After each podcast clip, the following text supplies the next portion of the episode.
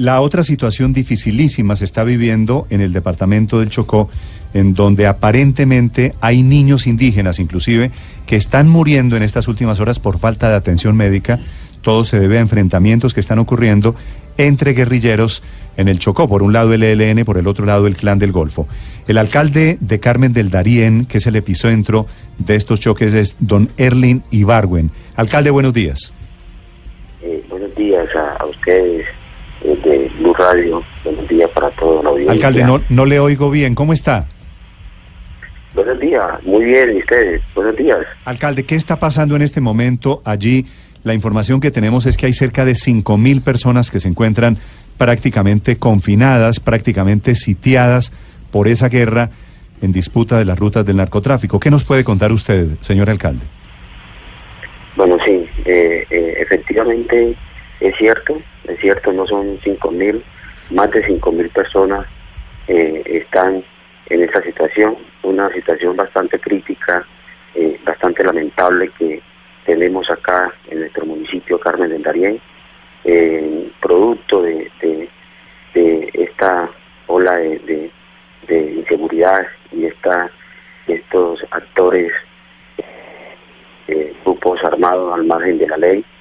La verdad que es una situación en donde cada día eh, se va agudizando mucho más.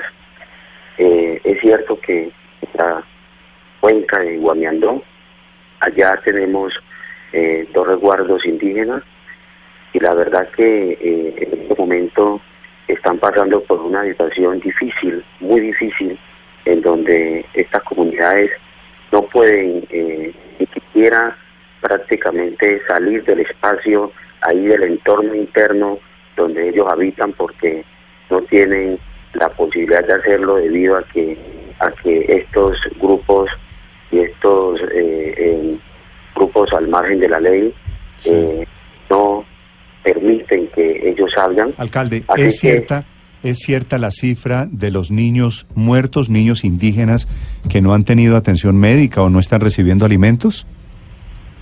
Eh, bueno, sí, producto, como le decía, de, esta inseguridad que, se vive en esta cuenca de Guamiandón, sí se está presentando esa situación porque es una situación de confinamiento en donde ellos no pueden sacar eh, ni siquiera a los enfermos no pueden eh, salir al campo a, cultivar sus productos.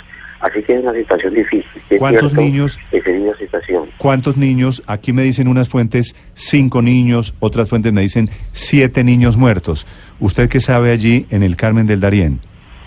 Bueno, en los últimos tiempos, en los últimos días, eh, son cuatro, cuatro niños, cuatro niños que hemos tenido eh, en esas condiciones producto de, este confinamiento que se vive, que no hay forma como... ¿Cuatro niños que han muerto, alcalde?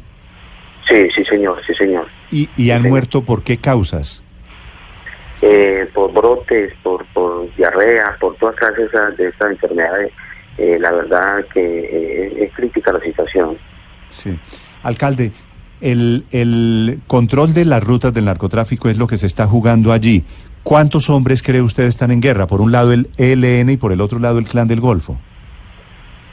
Sí, claro que sí, sí. Eso estamos eh, eh, abocados a estos dos grupos en donde eh, por ganar espacios y ganar terreno uno a otro se vive esta situación.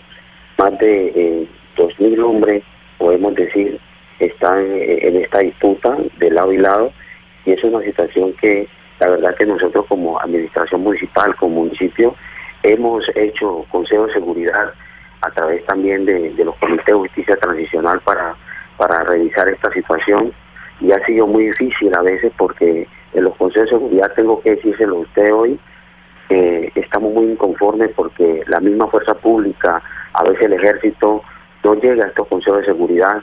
Esto no permite que, podamos avanzar, porque un consejo de seguridad... Pero alcalde, para Sí, alcalde, usted precisamente habla de la fuerza pública y el ejército dice que los indígenas no les permiten ingresar con soldados a los resguardos. ¿Ya han conversado esa posibilidad que el ejército llegue a la zona donde se está enfrentando el ELN y el Clan del Golfo?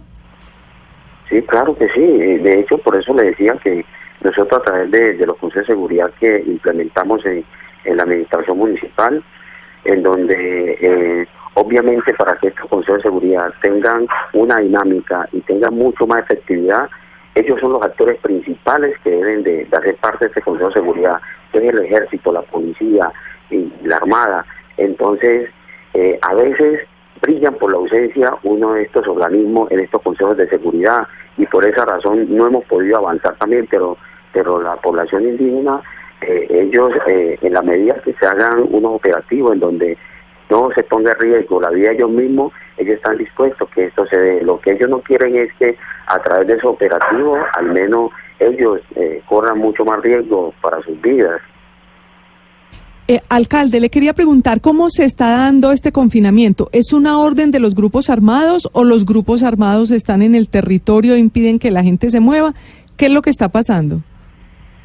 Una orden, es una orden de estos grupos armados que no dejan salir sin entrar absolutamente ninguna clase de ayudas a veces para, para estas para esta familias, para estas comunidades. Y es bastante terrible esta situación. Nosotros hemos venido trabajando articuladamente con la Defensoría del Pueblo en la región Urabá, a través del doctor Freddy Largo, que es defensor del pueblo, y la verdad que se han hecho todos los esfuerzos y, y, sí, ya hemos mirado cómo vamos a, entrar allá para llevar una ayuda a estas comunidades. Alcalde, lamento mucho lo que está sucediendo. Ojalá haya una presencia rápida de las fuerzas militares, que es lo que se necesita, presencia del Estado en esa zona olvidada del departamento de Chocó. Un abrazo, alcalde, desde Blue Radio.